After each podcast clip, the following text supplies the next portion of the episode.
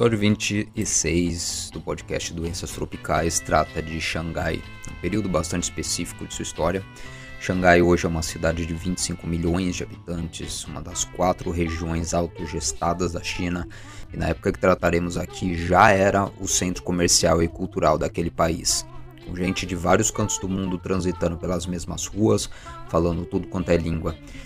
Mesmo se você fosse ao mercado comprar algo com libras esterlinas, a moeda da Inglaterra, por exemplo, grande era a chance de te devolverem o troco em florins holandeses. Nem existia uma moeda única de Xangai, quase todas eram aceitas. A cidade, em suma, era uma bagunça organizada e não à toa foi foco de algumas revoluções e revoltas centrais da história chinesa. Então, estudar sobretudo o período de um evento chamado Incidente de 30 de maio de 1925 nos dá acesso a um momento de virada na história daquele país. Ele nos força a entender o que a colonização europeia e japonesa fez com a China, quais forças anticoloniais estavam ganhando força e como se deu a transformação daquele que era um dos países mais miseráveis da Terra, com população campesina que não incomumente morria de desinteria ou alguma doença aos trinta e tantos anos de idade, cuja taxa de mortalidade infantil já chegou a 482 crianças a cada mil nascidas. Como esse país se transforma no líder econômico de 2021, com índices de desenvolvimento humano elevados. Hoje, a cada mil crianças chinesas que nascem, 12 morrem, compare com os 482 indivíduos que morriam. Nesse quesito, a China está melhor até que o Brasil, Primeiro dado importante sobre Xangai. Ela chamava Concessão Internacional de Xangai a partir de 1845, quando a Marinha Mercante Inglesa se instala na região ao norte da cidade. E essa região, a Concessão Britânica, ganha status de região autônoma. Se você, cidadão inglês, cometesse um crime ali, só um tribunal do seu reino podia te julgar, nunca um tribunal chinês e o lugar com o tempo acaba se tornando uma espécie de ilha europeia no leste asiático. Quatro anos depois, os franceses querem a mesma coisa e se estabelecem no sul da cidade. Até hoje, se você entrar no YouTube e pesquisa Concessão Francesa de Xangai, vai ver um monte de turista bobo alegre mostrando pontos turísticos ao sul da cidade e se espantando como eles se parecem com uma cidade francesa. Bom, era uma cidade francesa a rigor. Por último, vieram os americanos e os japoneses. Só que os japoneses não quiseram abocanhar um pedaço de território mesmo, porque eles já moravam lá perto, mas de qualquer forma estabeleceram várias indústrias com regulamentos japoneses e botaram os chineses para trabalhar sob seu jugo. As condições de trabalho eram similares às da primeira revolução industrial. Aqui Engels relata lá na Inglaterra em 1840, e a gente conhece bem. Você tem criançada trampando 12 horas por dia seguidas, sem condições mínimas de higiene, salubridade, sem alimentação às vezes, tendo seus membros decepados por falta de medidas de segurança, né? a industrialização trazendo miséria concreta para a população e lucros abstratos em forma de dinheiro para gente que já era rica. Aquela velha história. Em pouco tempo, a soberana cidade de Xangai já estava sendo controlada por leis e regras de todo mundo, menos do governo local, menos das regras chinesas. Ser chinês ou chinesa e pobre ao mesmo tempo na Xangai daquela época é algo que você não deseja para ninguém. A grande pergunta que surge aqui é: por que diabos o imperador da época, Dao Wang, permitiu isso acontecer? A gente é forçado a abrir um parênteses enorme aqui e contar uma das histórias mais alucinadas da experiência humana que é a história em torno da Primeira Guerra do Ópio entre Grã-Bretanha e China. Só que antes de continuar, um breve recado do meu amigo Guilherme. E a pergunta é a seguinte: nos últimos 150 anos, quais das figuras abaixo consagrou-se como maior traficante de entorpecentes do mundo? Letra A, El Chapo. Letra B, Pablito Escobar. Letra C, Escadinha.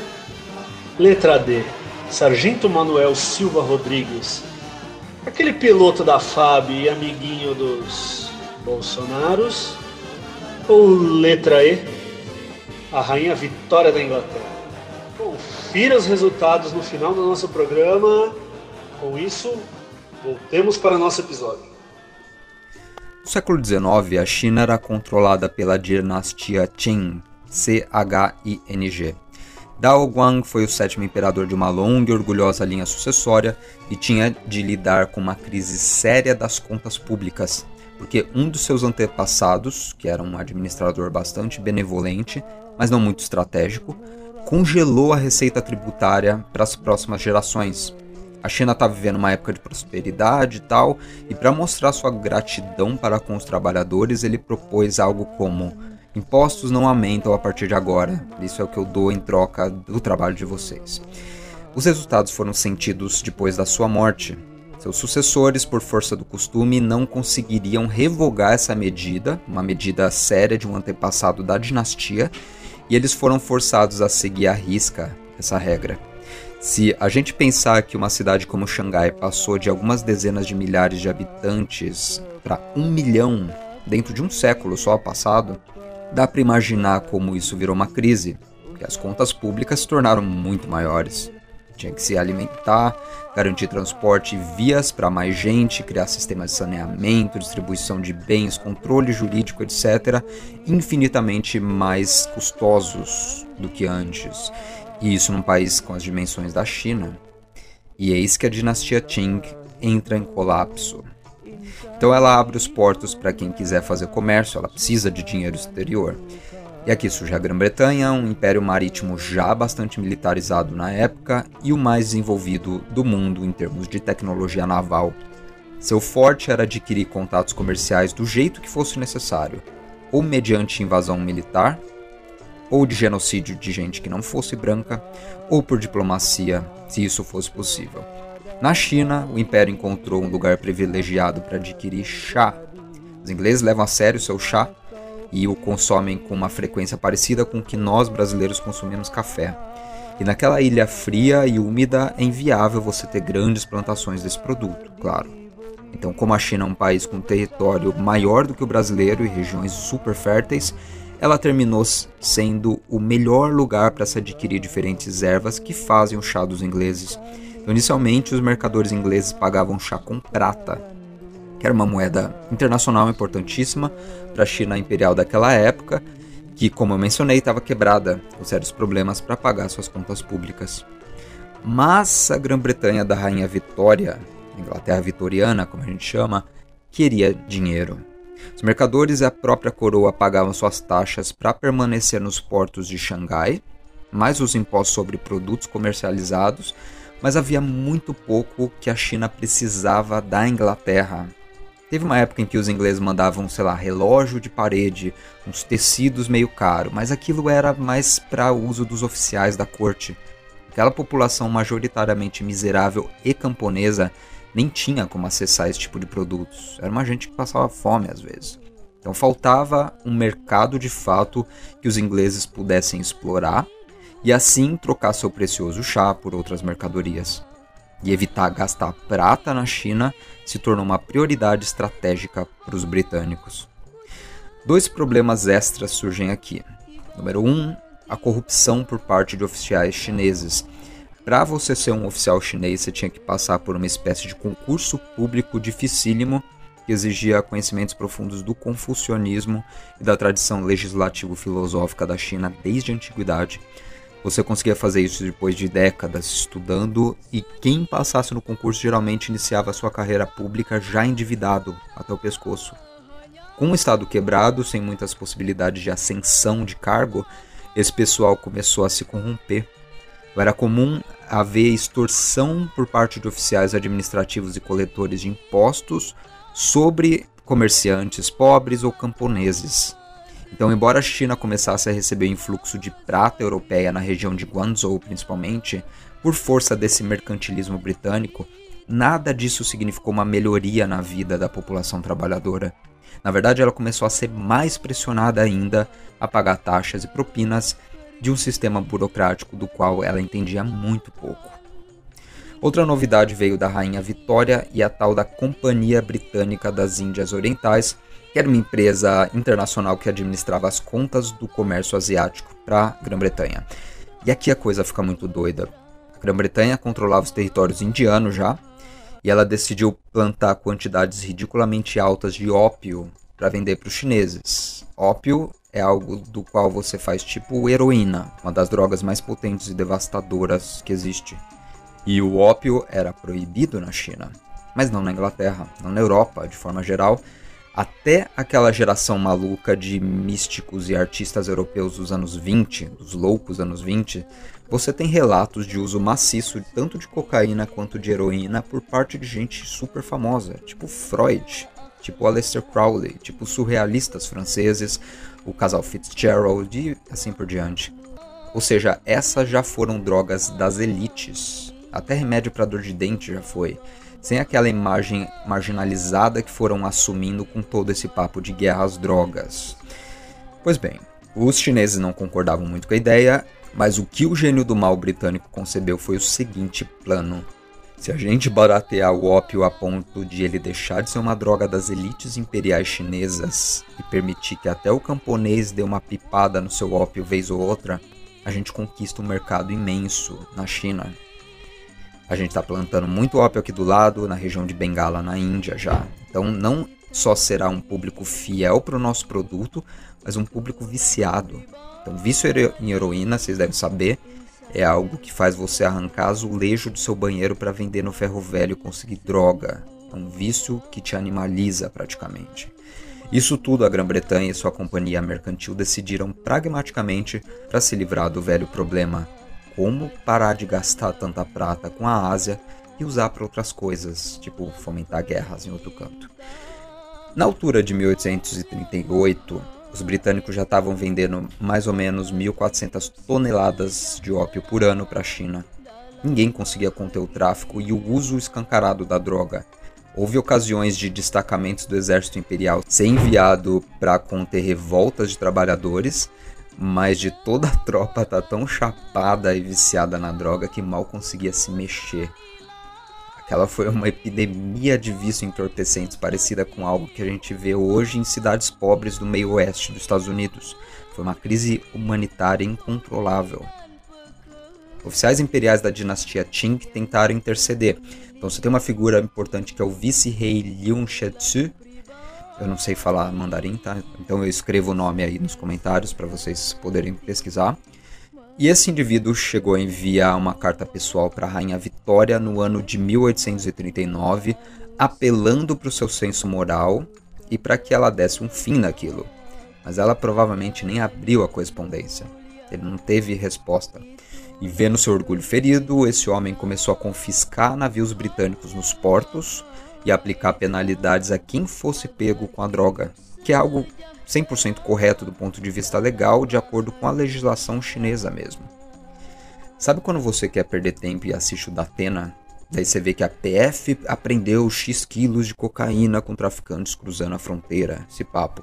E mostra os caras de cabeça baixa, os menores de idade com camiseta do rosto e tal. Pois bem, o vice-rei chegou a apreender mil toneladas de ópio puro em nome da rainha inglesa mas nunca pegou a traficante.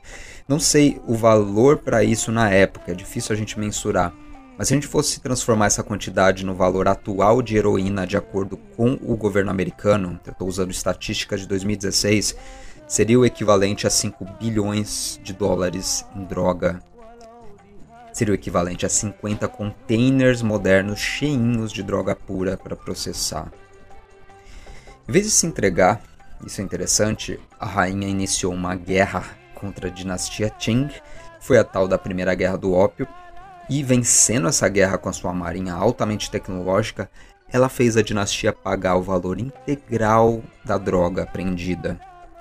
A dinastia que já estava quebrada financeiramente, como a gente pode imaginar, ficou ainda mais prejudicada e logo ela caiu, sendo substituída por um governo republicano. E aqui também inicia-se o que historiadores chineses até hoje chamam de o século da humilhação ou século da vergonha. O imperador Qin se viu na obrigação de assinar uma porção de acordos desvantajosos para a China, que basicamente cedia regiões inteiras para estrangeiros. Foi aqui que Hong Kong foi anexada pelos britânicos e o nosso tema inicial, a concessão de Xangai, surge. Concessão é um nome provocativo se a gente parar para pensar, porque você concede algo de boa vontade, né, num acordo. O que aconteceu foi um assalto à mão armada.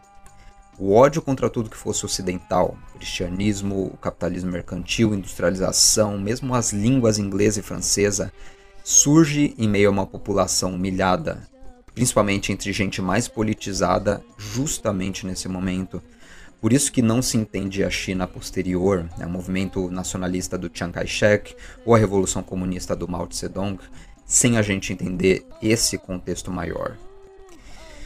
Estados coloniais como Portugal, Espanha, Holanda, Grã-Bretanha, Alemanha, Itália, Estados Unidos, Dinamarca, Suécia e Rússia agiram todos, sem exceção, como gangsters, via ameaça, via violência armada, via política genocida. O colonialismo não é um movimento civilizatório, ele é um movimento gangster. A historiografia, a consciência histórica das pessoas estaca se a gente não encarar esse fato em todas as suas implicações, você não consegue explicar o mundo sem lidar com esse fato. O comunismo asiático, diferente do soviético, surge e se realiza como um movimento de emancipação de qualquer coisa que caracterizasse o Ocidente. Ele foi, antes de tudo, um movimento nacionalista que se acotovelava com outros movimentos nacionalistas que tinham propostas econômicas distintas. Então, gostando ou não do mal e do maoísmo, ele foi um movimento que vingou naquele contexto, influenciando diretamente a política também do Sudeste Asiático mais para frente. Aqui a gente pode pensar no Vietnã, no Laos e na Indonésia, que foram todos países fundados por líderes ligados de alguma forma a doutrinas do marxismo. Ele foi também um movimento que tirou a China da lama para pô-la em posição de potência mundial. Quando e como se deu o movimento de virada? Então, novamente adiantando a presença do Mao Zedong e dos comunistas, quem se revoltou de vez contra a presença britânica em Xangai não foi o governo imperial, foram sindicalistas chineses. E aqui a gente é obrigado a pular para 1925. É uma história longa, é claro, e entre a Primeira Guerra do Ópio que eu esbocei e esse evento que a gente vai tratar agora, você tem uma outra Guerra do Ópio, uma espécie de revolução arquitetada por chineses cristãos, lideradas por um cara que dizia ser o irmão mais novo de Jesus Cristo, e eu não estou de sacanagem, e que queria viver o comunalismo dos primeiros cristãos. Você tem toda uma geração de revistas intelectuais aprendendo com a experiência europeia e trazendo várias ideias novas para a China. Então é muita coisa acontecendo. Só que vamos lá, 1925. Xangai já está toda repartida entre americanos, britânicos, franceses e japoneses. Quem trabalha na indústria vive condições análogas às da primeira revolução industrial, aquela desgraça toda. Houve também revoltas localizadas anteriores, mas nenhuma tomou a proporção do que aconteceu em 1925. Tudo começa no dia 30 de maio com um protesto de rua em memória de um trabalhador chinês que foi assassinado por um guarda de fábrica japonês. A rua Nanjing se enche de pessoas enfurecidas. Então, antes das duas da tarde, o comandante da polícia britânica local, o Inspector Everson, prende cinco estudantes e os leva para o interrogatório lá dentro da delegacia, sem maiores explicações. Uma hora depois, você já tem duas mil pessoas nas portas da delegacia exigindo explicações. As portas da delegacia são abertas e 70 membros, né, 70 representantes desse movimento de revolta, exigem a soltura dos estudantes, tentam trocar ideia com os policiais e negociar Matem os estrangeiros são os gritos que se ouvem lá de fora, que é uma consequência óbvia de quase um século de invasão e humilhação. Segundo os registros, às 3h37 da tarde a delegacia é por fim invadida, escancarada pelo pessoal que está protestando. A polícia controlada pelos britânicos, que curiosamente é composta por chineses, indianos, sikh, começa a atirar Quatro pessoas são mortas imediatamente e sete mais morreriam de seus ferimentos posteriormente. Vinte ficam feridas. Segundo o historiador Arthur Waldron, eu cito aqui ele, levantes e violência não eram comuns em Xangai. A estação de polícia de Lhasa, que foi a que eu mencionei acima, já havia sido atacada e incendiada por uma turba em 1905. E em 4 de maio de 1919 também houve violência em Xangai. Mesmo assim, esses incidentes iniciais em efeito não tiveram consequências. 30 de maio de 25 foi bastante diferente nesse sentido.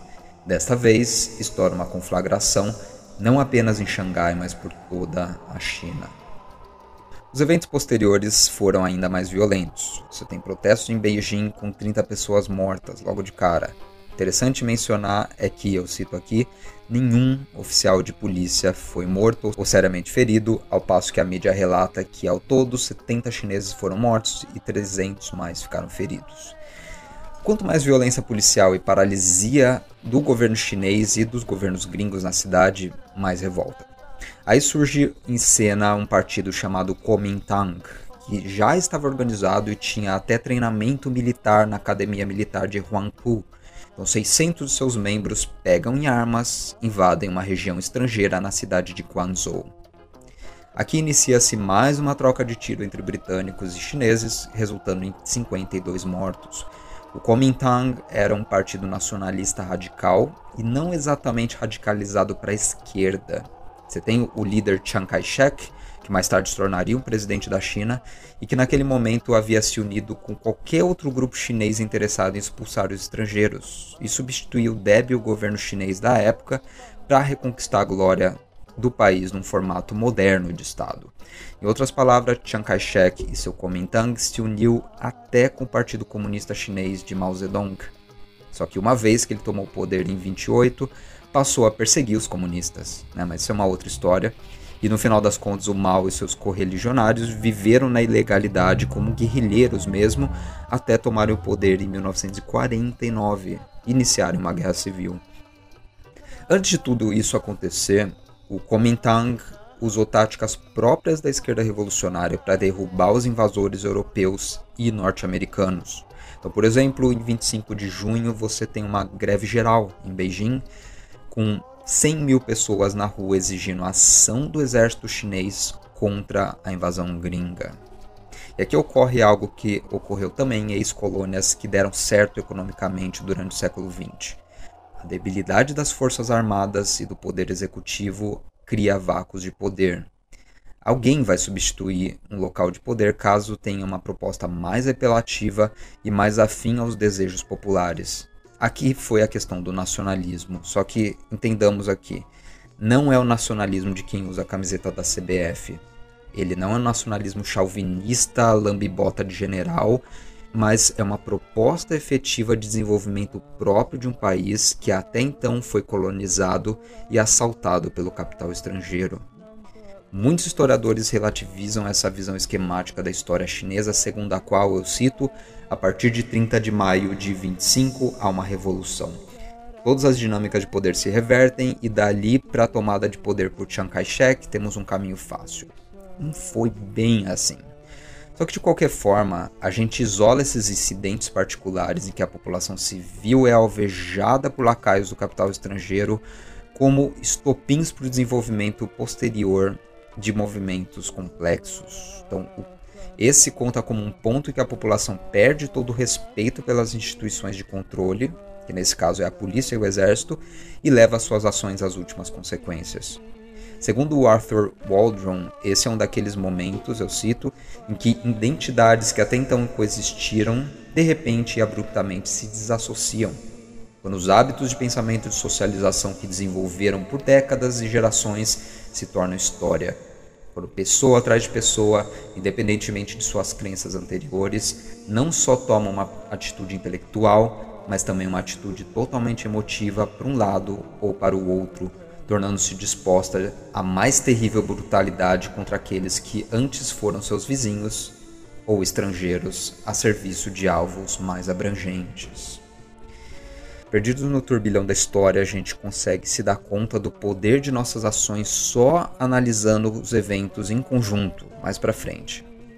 Na história da vida de cada um, quase nunca esses momentos ocorrem. Né? Passaram-se gerações e gerações de subordinação e miséria na China até que uma geração desse um desfecho para o tal século da humilhação.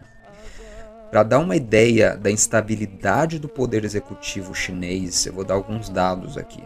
Então, só entre os anos de 1912 a 28, a China teve nove presidentes, 40 primeiros-ministros, uma tentativa fracassada de restaurar o império, pelo menos seis guerras civis, mais umas dezenas de revoltas locais de camponeses e trabalhadores fabris. Então, mesmo historiadores dos anos 1930 gente produzindo relatórios a serviço dos governos britânicos e estadunidense. Eu estou pensando aqui principalmente no C.F. Fraser, num texto de 1939. Mesmo esse pessoal que está do lado dos britânicos admite que todos os estrangeiros vivendo em Xangai sabiam estar transgredindo as regras, rasgando a Constituição chinesa e ofendendo seus costumes milenares.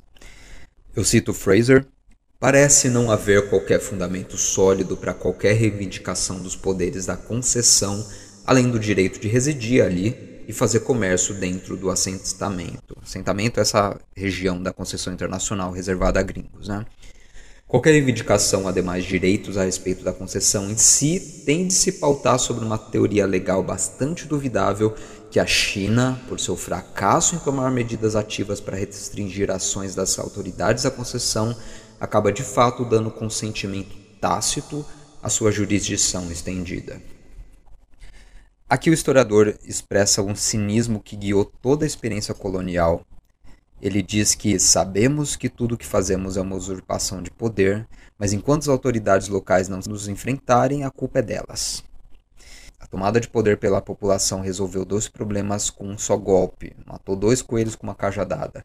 Em primeiro lugar, o poder imperial chinês encarquilhado foi abaixo. Em segundo lugar, o capitalismo exploratório disfarçado de doutrina liberal dos anglo-saxões foi subjugado. Houve outras propostas de modernização do país, e aqui eu dou destaque para intelectuais em torno da revista Nova Juventude. No período de 1915 a 19, porém, uma quantidade imensa de liberais se tornou comunista. Seu modelo não era mais as democracias liberais europeias, que estavam, aliás, enfiadas numa guerra mundial sangrenta por disputa de mercados coloniais, inclusive, só que se transformou na Rússia soviética, que acabava de surgir. Aquele foi um movimento de emancipação de um país igualmente campesino, para o qual muitos começaram a virar os olhos para imaginar o futuro da China. Não vai dar para contar essa história aqui, mas se você entende inglês, eu recomendo fortemente o podcast People's History of Ideas, do professor Matthew Rothwell, principalmente o episódio chamado Liberals Becoming Marxists. Eu vou deixar o link aí no agregador e na descrição do vídeo. Nos próximos programas a gente vai falar de um texto literário escrito por um japonês, Rishi Yokomitsu, que trata justamente desse evento. E a gente vai ver como a interpretação japonesa confronta com tudo isso que a gente falou.